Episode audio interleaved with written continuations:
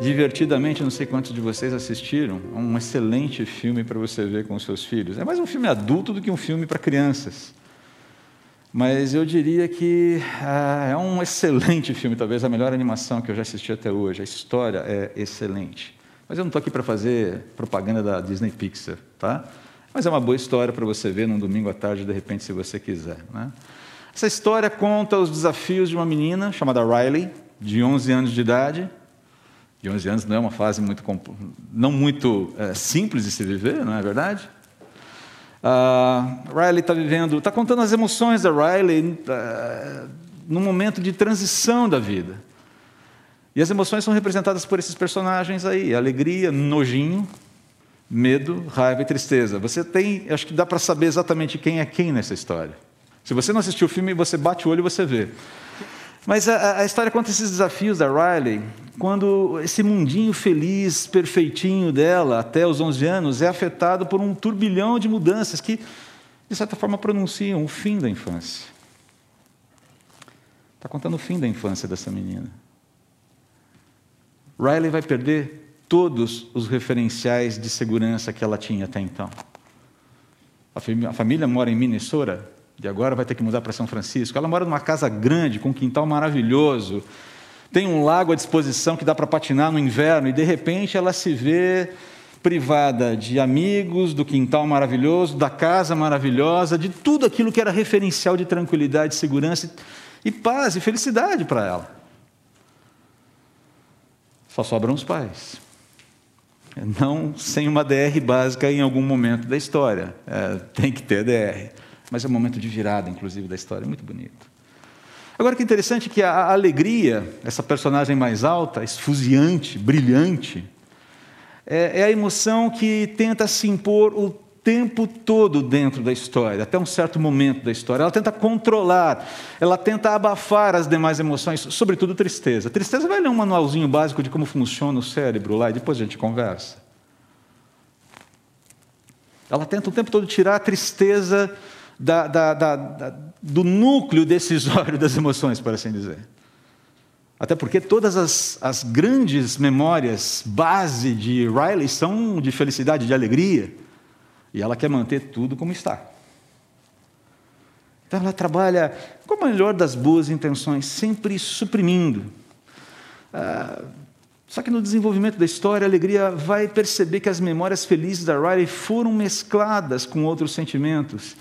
E ela passa a entender o valor das outras emoções na vida da menina também. A história é muito legal. Na cena mais tocante, próximo slide, a cena mais tocante da história, quando o vínculo de confiança com os, pais, com os pais é restaurado e fortalecido depois de toda a crise que ela está vivendo, ou durante a crise que ela está vivendo, é, é, é, quando alegria, aquele personagem mais esfuziante, já consciente de que Riley está sofrendo com aquela tentativa de manter a felicidade a todo custo de uma maneira artificial, ela passa o controle das emoções para a tristeza. Ela deixa que tristeza assuma esse controle das emoções do momento de Riley. Mas o que é muito, interessante, e, e eu, eu, acho impressionante, eu queria dar um abraço nas pessoas que têm essas ideias, e que demonstram de forma tão bonita, tão, tão lúdica, coisas verdadeiras que acontecem dentro da gente. Tristeza vai lá, fala, não, não sai daqui não, pega a mãozinha de alegria, como quem diz, vamos fazer isso juntos. Tem tristeza e alegria envolvida nesse negócio. E a delicadeza, a delicadeza da cena, desse movimento de, de tristeza pegando, vem cá, é, isso aqui é um misto de. Há tristeza aqui, mas pode haver também conforto, alegria do acolhimento. E a cena captura esse momento muito bonitinho, quando ah, depois que ela se manifesta, falando da dor que ela sente para os pais. Os pais a acolhem, e nesse momento ela chora, mas termina o choro no meio do abraço dos pais com um leve sorriso mágico, mágico, poético, sensacional. Isso é graça comum. Isso é quando homens que eventualmente não temem, não temendo a Deus, manifestam o poder da graça de Deus é, é nesse movimento de amor, de carinho e de zelo aqui. A lição aqui é muito simples. Né? Ou a percepção primeira é muito interessante. Né? Você tem aqui tristeza, medo e solidão sendo contrabalançados com o aconchego, com a segurança e com a alegria que os pais estão dando para ela naquele momento. E nesse momento, uma nova memória base surge e reconfigura o coração da Riley, em que ah, os pais, o aconchego dos pais, nessa nova realidade que se chama São Francisco, numa nova escola, com novos amigos, pode ser uma realidade vivida com segurança. Ok, pronta para uma nova etapa da minha vida aqui. Isso se chama maturidade, crescimento. A lição aqui é simples. E é uma lição que a gente já sabe. Amadurecer é doloroso. Como falava meu pai, filho, crescer dói. Não é verdade? Maurão falou semana passada, pena que cresce, né? Pena que cresce olhando para as crianças. Mas tem que crescer. Precisa amadurecer. É natural que o crescimento aconteça, a despeito de doer. Em alguns momentos, amadurecer vai nos esgotar, vai nos enfraquecer, vai nos desanimar. Isso vai acontecer. O enfrentamento de perdas e mudanças vai sacudir a nossa esperança, gente. Quem já não passou por isso aqui? De ter a sua esperança sacudida em momentos de perdas, de crises, de desafios mais intensos. E a solução não é você fabricar emoções que negam o problema, mas sim tratar da inquietação que está no coração de forma honesta. A lição é essa aqui. Aí você está falando, bom, o que isso tem a ver com a nossa última mensagem em Tiago, André? O que, que isso tem a ver com evidências de uma fé vitoriosa? Vamos ver então o que falam as últimas palavras da carta de Tiago para a gente entender qual é a relação aqui. Tá? E o que a gente pode tirar de lições a partir de Tiago, tendo essa ilustração nos ajudando a, a compreender um pouquinho mais alguns conceitos que são muito preciosos para a vida. Estamos aqui no capítulo 5, versículos 13 a 20. Olha o que ele fala. Algum de vocês está passando por dificuldades? Então, ore. Alguém está feliz? Cante louvores. Alguém está doente? Chame os presbíteros da igreja para que venham e orem sobre ele e o unjam com óleo, em nome do Senhor. Essa oração da fé curará o enfermo e o Senhor o restabelecerá. E se cometeu algum pecado, será perdoado. Portanto, confessem seus pecados uns aos outros e orem uns pelos outros para serem curados. A oração de um justo tem grande poder e produz grandes resultados. Elias era homem, era humano como nós, e no entanto, quando orou insistentemente para que não caísse chuva, não choveu durante três anos e meio. Então ele orou outra vez e o céu enviou chuva e a terra começou a produzir suas colheitas. Meus irmãos, se algum de vocês se desviar da verdade e for trazido de volta, saibam que quem trouxer o pecador de volta de seu desvio o salvará da morte e trará perdão para muitos pecados. Vamos orar rapidamente aqui. Deus, obrigado pela tua palavra. E obrigado por podermos perceber na vida, de uma maneira geral, até mesmo numa animação, conceitos que, que são apontados pela tua palavra e nos dizem respeito de uma maneira tão bonita. Obrigado pela palavra revelada em Tiago. Peço ao Senhor que os nossos corações sejam abertos pelo teu Espírito e que o Senhor tenha misericórdia de mim, me usando como instrumento nas tuas mãos. Reconheço aqui a minha fragilidade, a minha limitação, a minha pequenez. Dependo de Ti. Por favor, se conosco, em nome de Jesus. Amém. A última evidência, então, né? vamos aqui à nossa última evidência da fé vitoriosa na carta de Tiago. A fé vitoriosa, ela compartilha e persiste na oração, celebração e intercessão. A fé vitoriosa, ela compartilha persiste e persiste na oração, celebração, intercessão. Nós já temos falado ao longo dessa série que o conceito de fé vitoriosa não quer aquela fé triunfalista, decretatória, mas aquela fé que, em sintonia com a palavra de Deus, na dependência do Espírito, obediente a Deus, numa relação pessoal com o Senhor Jesus Cristo, busca obedecê-lo em todas as instâncias da vida e ser testemunho vibrante do seu amor, da conciliação que ele fez na cruz. E esse é o conceito de fé triunfante de fé vitoriosa que nós temos pregado a partir da carta de Tiago. Muito bem, começando aqui então, qual o primeiro ponto que eu gostaria de levantar? Que, na verdade, Tiago levanta para a gente. Nessa história de viver essa fé vitoriosa que compartilha e persiste na oração, na satisfação, na celebração e na intercessão. O primeiro ponto aqui, ah, quando ele fala: olha, algum de vocês está passando por dificuldades? Então ore. Alguém está feliz? Cante louvores. Perceba aqui qual é a ideia. A primeira coisa que, que a gente precisa relembrar aqui, pensando nessa orientação de Tiago, é que a gente vive numa realidade que aguarda a redenção e a consumação de todas as coisas, essa redenção e consumação definitivas. Enquanto isso, eu e você vivemos no mundo caído. Tem jeito. A gente vive no mundo caído. E nesse mundo caído, que o tempo todo propõe concepções de paz, concepções de tolerância, prosperidade felicidade ao custo de um punho levantado constantemente contra Deus, não dá para acreditar, não dá para crer que seja possível viver num platô de felicidade, num platô de alegria, estabilidade e segurança o tempo todo. Não, não é real. Não funciona, não dá certo. Concordo? Alguma crise até aqui?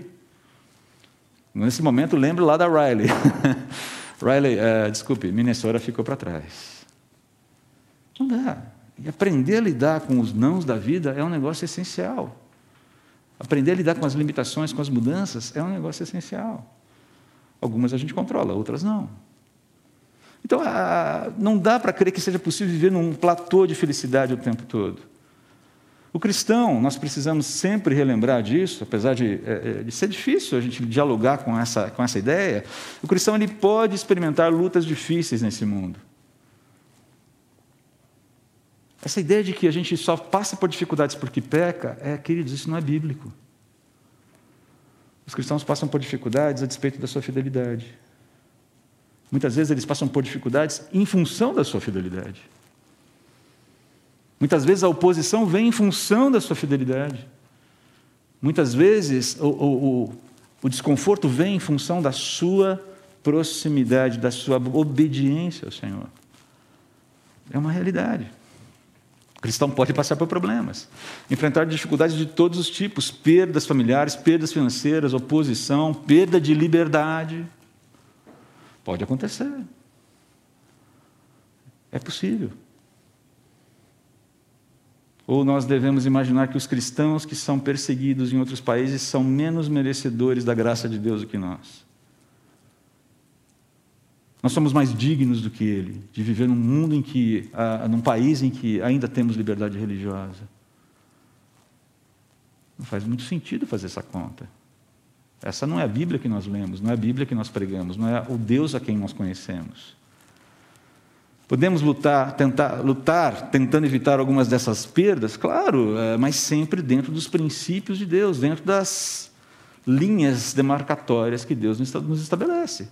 O texto de, eu quero relembrar aqui o texto de 1, 2 Timóteo 2, capítulo 1, versículo 6, que nós utilizamos como texto para, para o momento de oração há duas semanas atrás, quando intercedemos pelo Afeganistão, pelo Haiti, pelo México e também pelo Brasil. Em primeiro lugar, recomendo que sejam feitas petições, orações, intercessões e ações de graça em, em favor de todos, em favor dos reis e de todos os que exercem autoridade, para que tenhamos uma vida pacífica e tranquila, caracterizada por devoção e dignidade. Isso é bom e agrada a Deus, nosso Salvador, cujo desejo é que todos sejam salvos e conheçam a verdade, pois há um só Deus e um só mediador entre Deus e a humanidade, o homem Cristo Jesus. Ele deu sua vida para comprar a liberdade de todos. Então a ideia é que nós podemos lutar, sim, tentar lutar contra essas, essas, essas perdas, mas sempre obedientes, é, é, submissos aos princípios que Deus nos estabeleceu. E nesses tempos, sobretudo em relação às autoridades que estão sobre nós. Está aqui o direcionamento de como a gente deve se portar em relação às nossas autoridades, por exemplo. Tem se falado muito de perda de liberdade religiosa no Brasil. E ainda que esse perigo exista, como existe em qualquer parte do mundo, mais ou menos, Existe uma forma correta de se lidar com isso e, uma forma, e várias formas incorretas de se lidar com isso. Que sejamos contados dentre aqueles que agem de forma correta. Ok? Tranquilo aqui sobre isso? Só para a gente lembrar, essas coisas podem acontecer. Né?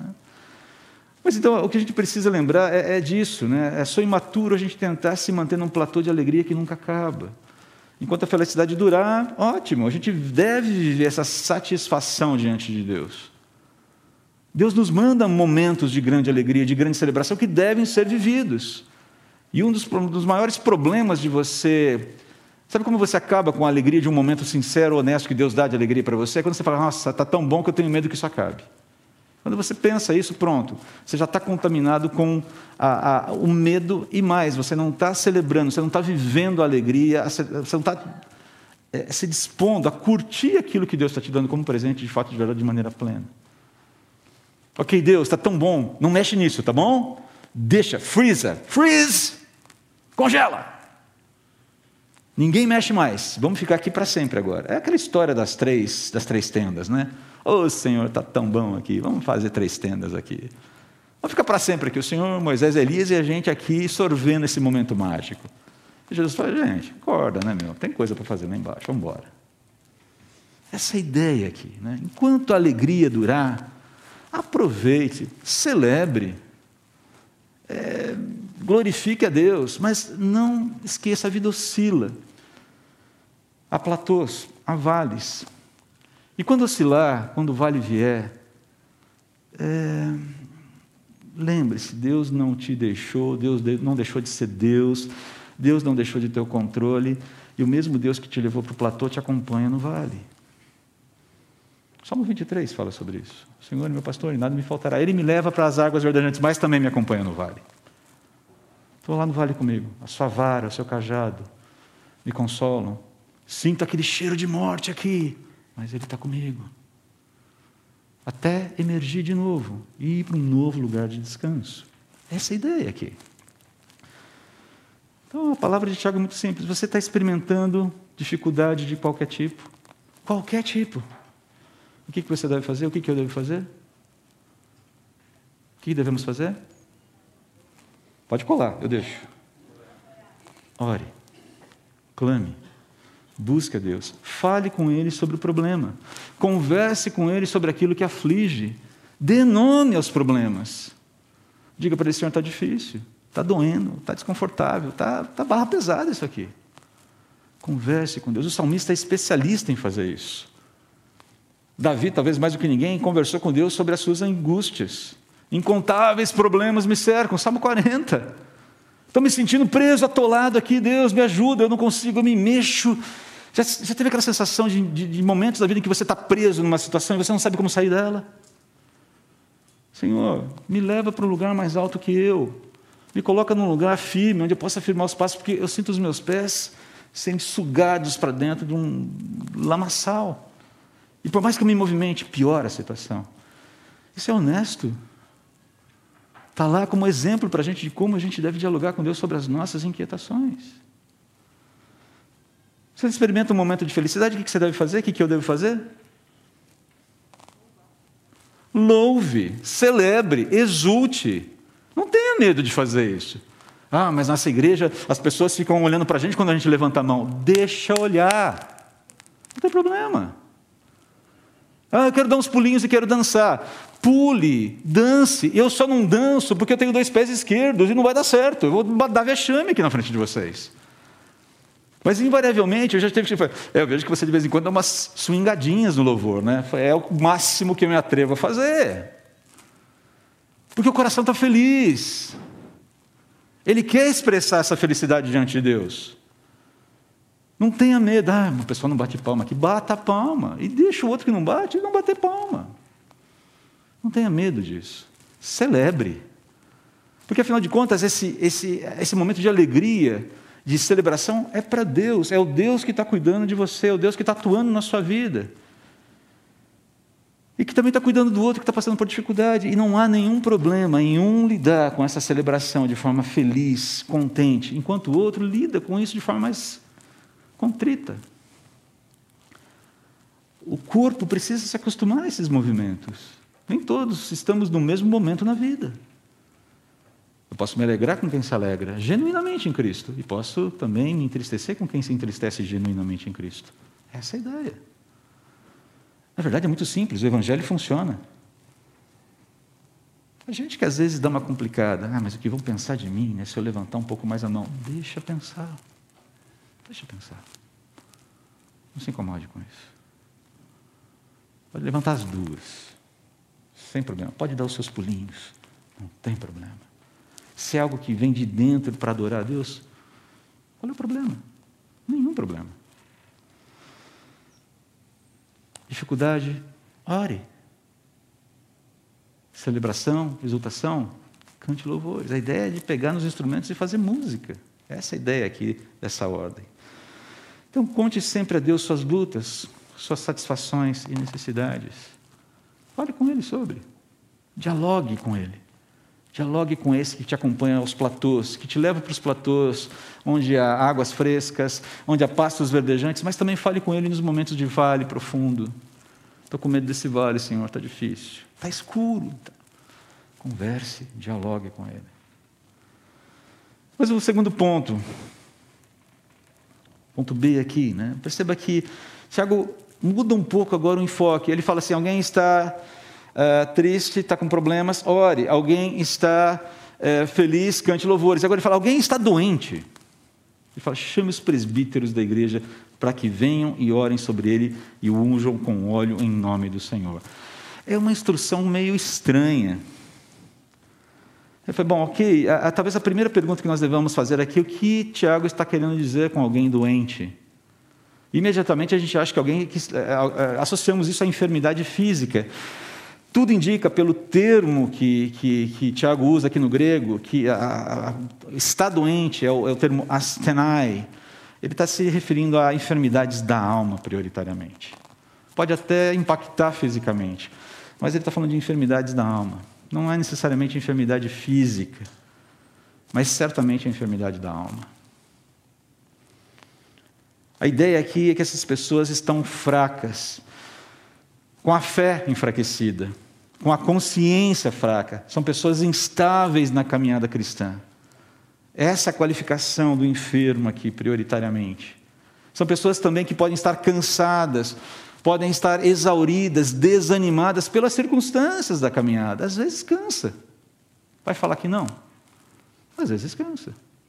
Não cansa, irmãos? Pode falar, cansa ou não cansa? Tem muita gente que não está cansado aqui. Puxa, que bom. Mas cansa. Muitas vezes cansa. Agora, o que é bonito aqui nesse texto, a beleza desse texto, está justamente nesse movimento que Tiago está propondo, que é algo estabelecido por Deus. É algo estabelecido por Deus. Tiago deixa claro aqui, quando ele continua no versículo 15, né? que, sendo essa a condição, ou seja, esse momento de enfermidade, sendo essa condição fruto ou não de pecado, essa situação tem encaminhamento e tem solução. Seja fraqueza por fé fraca, consciência fraca em função de pecado, o cansaço, a exaustão, o desânimo, fruto de pecado ou não, essa situação, fruto de pecado ou não, ela tem encaminhamento, ela tem solução.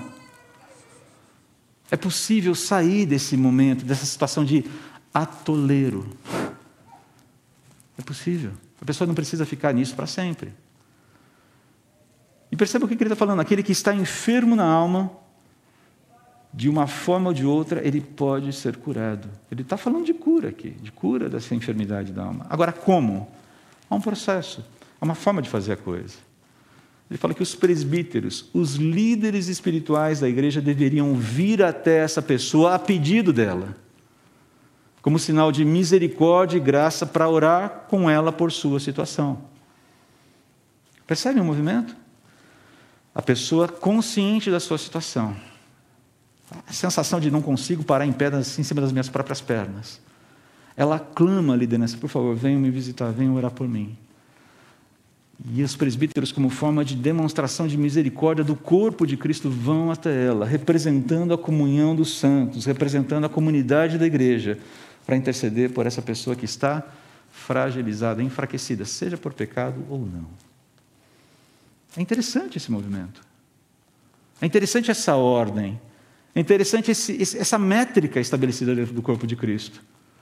E o mais interessante é que ele fala aqui de unção com óleo. Né? Parece que a gente tem um óleo milagroso. Né? E tem muita gente que está vendendo óleo milagroso por aí, porque a gente sabe. Esse óleo passou pelas. Né, o óleo de Arão, óleo. Não tem um monte de coisa estranha acontecendo nesse mundo gospel de meu Deus aí. Né? Ou talvez nem seja dele, não sei. Mas, enfim, a ideia do óleo aqui é uma ideia simbólica. A unção do óleo aqui visava demonstrar acolhimento, apreço e cuidado daquela pessoa enfraquecida por toda a igreja ali representada pelos presbíteros.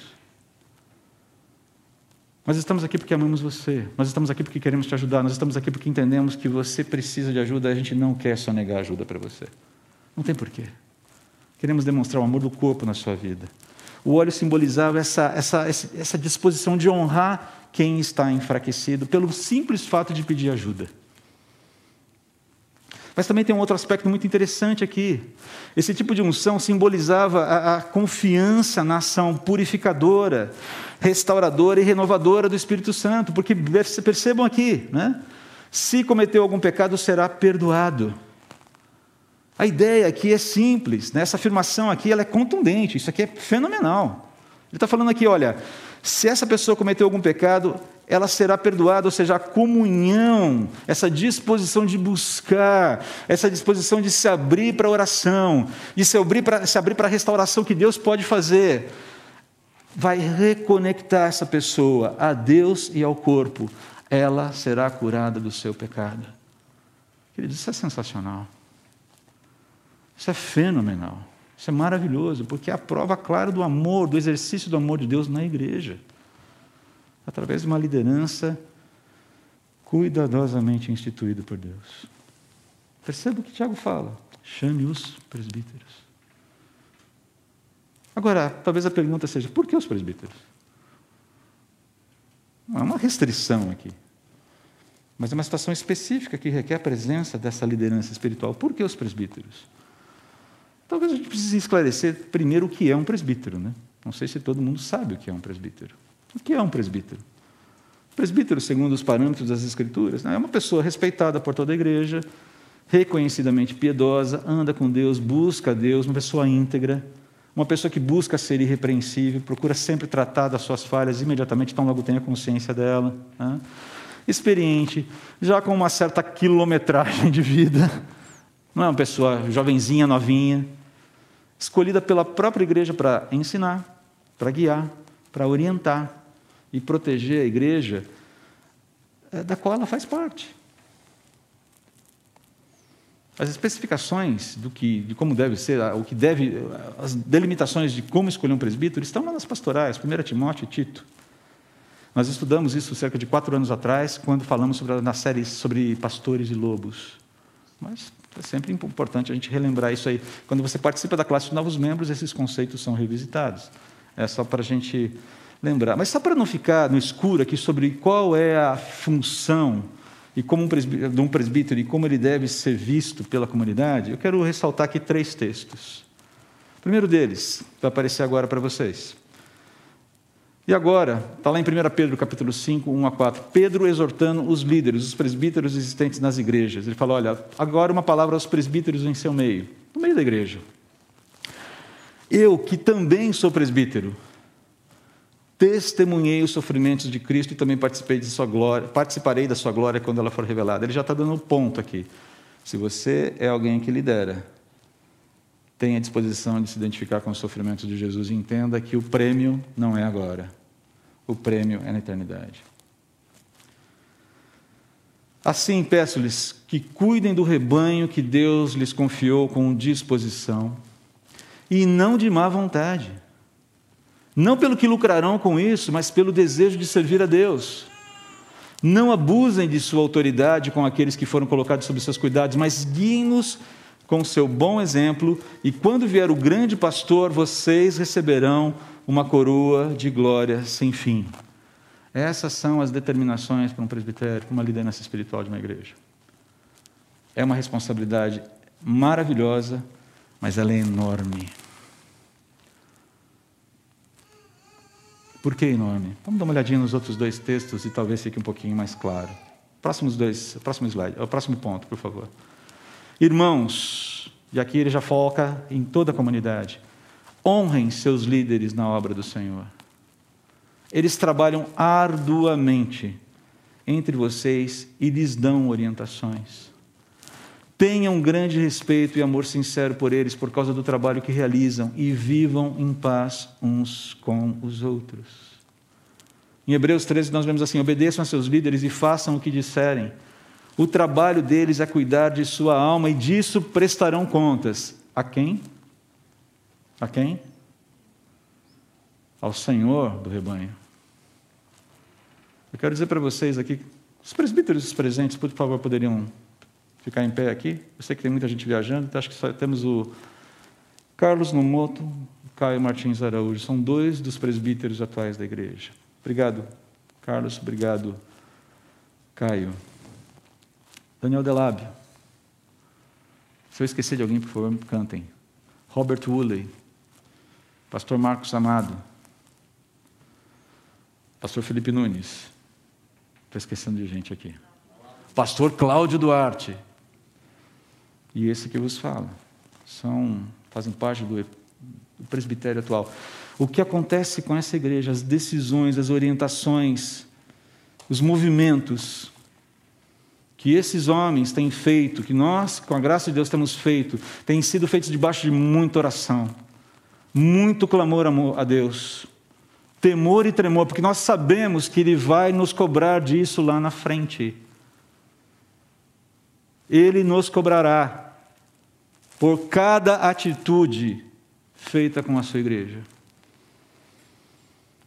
O mais interessante, o mais importante é lembrar que pastor Felipe e pastor André são é, é, mantidos integralmente pela igreja, mas esses outros homens que se debruçam, que se desgastam, eles não ganham um centavo para trabalhar pela igreja do Senhor Jesus.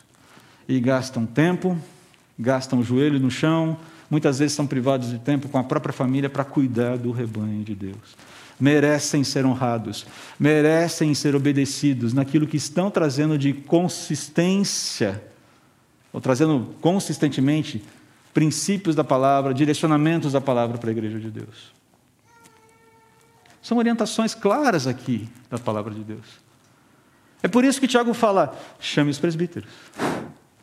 Porque eles são os responsáveis diante de Deus por vocês, eles são responsáveis pelo, por esse acolhimento, por esse direcionamento, por ministrar graça e dirigir em momentos especialmente de enfraquecimento espiritual.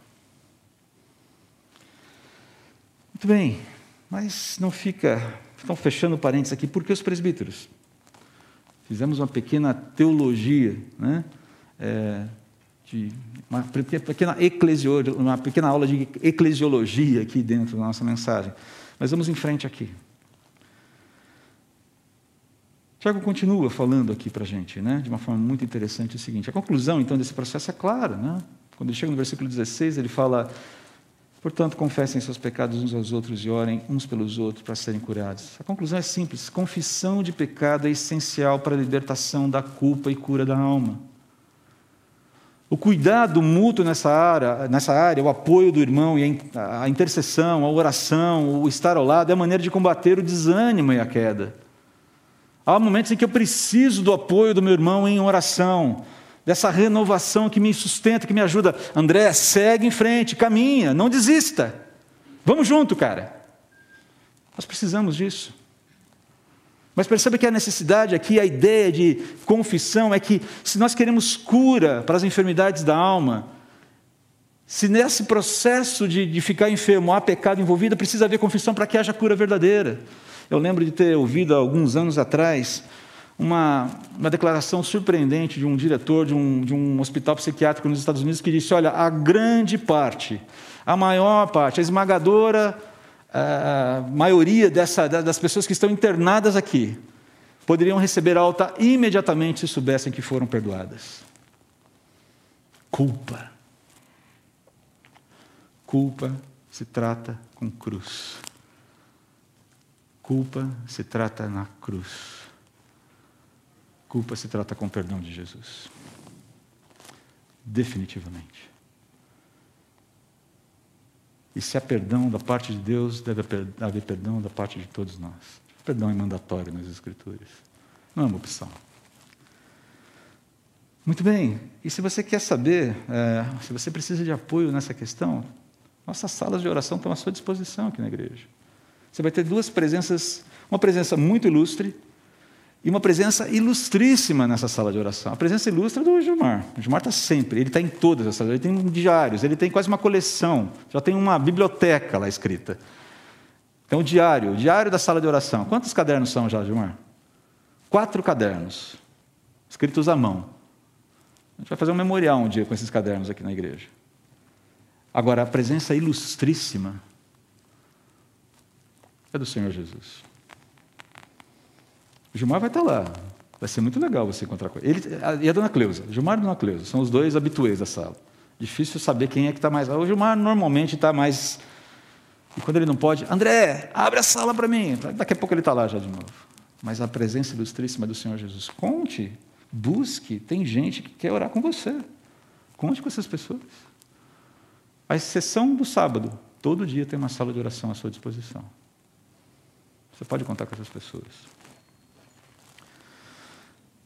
Tiago vem usando aqui exemplo de pessoas, né? agora para focar nessa questão do resultado da oração, né? pensando nessa questão do, do, resultado, que orar funciona, ele vai usar um exemplo de Elias, exemplo de outros personagens que ele já utilizou em todo o, o livro de Tiago, né? Abraão, Rabes, profetas, Jó e tudo mais. Ele chega agora em Elias e ele fala: lembre-se do exemplo de Elias. E por que, que ele quer utilizar o exemplo de Elias? Porque Tiago identifica Elias como uma pessoa que sofreu isso. E é um exemplo para nós no meio do seu sofrimento. Ele fala: Tiago, eh, Elias foi um homem como nós. E a gente poderia traduzir isso como ah, um homem de sentimento semelhante ou de sofrimento semelhante. Elias conhecia as fragilidades da natureza humana, mas ele orou em oração. O termo no grego, ele fala assim: ele orou em oração, a ideia ele orou fervorosamente, ele persistiu em oração. E aconteceu o que aconteceu: não choveu durante um período, depois choveu, é, depois de um, três anos, aí a chuva veio amando do Senhor. Essa história está relatada lá nos dois, no primeiro livro de Reis, no Antigo Testamento, capítulos 17 e 18. A lição aqui é simples: orem, intercedam com sinceridade, consciência, persistência e propósito afinado com os desígnios de Deus, porque oração indiferente é contraproducente, ela não funciona. Ele já falou isso lá no capítulo 1. Orem, perseverem em oração. Seja terno e encoraje quem encoraje, cuide e cuida de quem está caído e enfraquecido. Olha só que interessante os dois últimos versículos, meus irmãos. E ele termina, isso para mim é um, é um término sensacional. Meus irmãos, se algum de vocês se desviar da verdade e for trazido de volta, saibam que quem trouxer o pecador de volta do seu desvio, o salvará da morte e trará perdão para muitos pecados. Ele não está falando aqui de resgate do inferno, de salvação, ele está falando de restauração. De pessoas que estão, já passaram pela cruz, mas de alguma forma estão perdidas no meio do caminho e estão pedindo, por favor, me ajuda aqui, joga uma boia, que eu estou à deriva. Ele falando, essa pessoa que vai até aquela pessoa, até o outro que está naufragando, e o resgata, essa pessoa tem que ser honrada tem que ser encorajada, tem que ser fortalecida. Ele fala: encoraje com ternura, dê suporte a quem encoraja, a quem tem misericórdia, a quem demonstra amor, a quem anda com, com, com os enfraquecidos na fé eh, e aqueles que caíram no caminho. E, gente, tem gente aqui dentro da igreja fazendo esse tipo de movimento. Eu não tenho autorização aqui para citar os nomes. Mas dentro da igreja tem gente que semanalmente vai até quem está à deriva Não só para levar um pedaço de pão, mas para dizer: lembre-se do teu Criador, ainda há esperança. Volte-se para Ele. A gente aqui, sentado entre nós, que faz esse movimento. De ir enfrentar as ruas escuras à noite, os perigos, as ruas, para poder falar: ah, ainda há esperança. Relembre do seu Criador, restaure a sua vida, a sua comunhão com Ele. Essas pessoas precisam ser encorajadas, fortalecidas. E vamos lembrar, né? Sempre é bom lembrar que essas pessoas enfraquecidas das quais Tiago está falando aqui, caídas no caminho, são pessoas que clamaram por ajuda. Elas não podem ser ignoradas. Esses são os enfermos da família, da igreja, da família da fé. Se afastaram em algum momento e agora não sabem como voltar e estão pedindo por socorro, estão pedindo, por favor, me ajude, eu não sei como fazer. A gente se lembra do filho pródigo nessas horas, né? Muito muito consistente a gente lembrar do filho pródigo, é muito, é muito lúdico, é muito ilustrativo. Tiago está falando aqui de alguém que se perdeu no caminho e está desesperadamente perdido. Trata-se de gente que precisa, que clama e precisa de restauração. É o reavivamento que está em vista aqui. Trata-se de um resgate. As últimas palavras de Tiago dizem respeito a resgate. Seja um resgatador e encoraje quem resgata. Não poderia terminar de forma melhor. Um resumo de uma carta edificante aqui para a gente.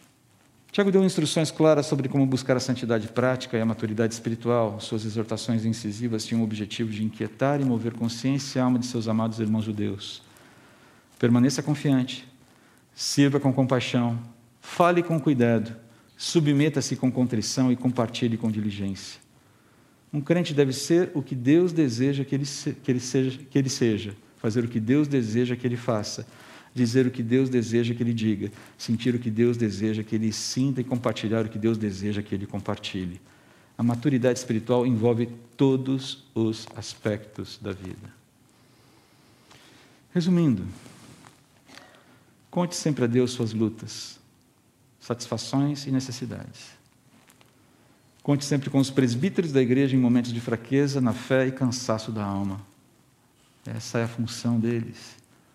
Cuidar do rebanho, especialmente daqueles que estão enfermos e clamam, clamam por ajuda. Nem todo enfermo reconhece que precisa de ajuda, mas aqueles que clamam por ajuda precisam ser ajudados. Seja terno e encoraje quem encoraja e cuida de quem está caído e enfraquecido. Essas são as lições finais de Tiago para a gente.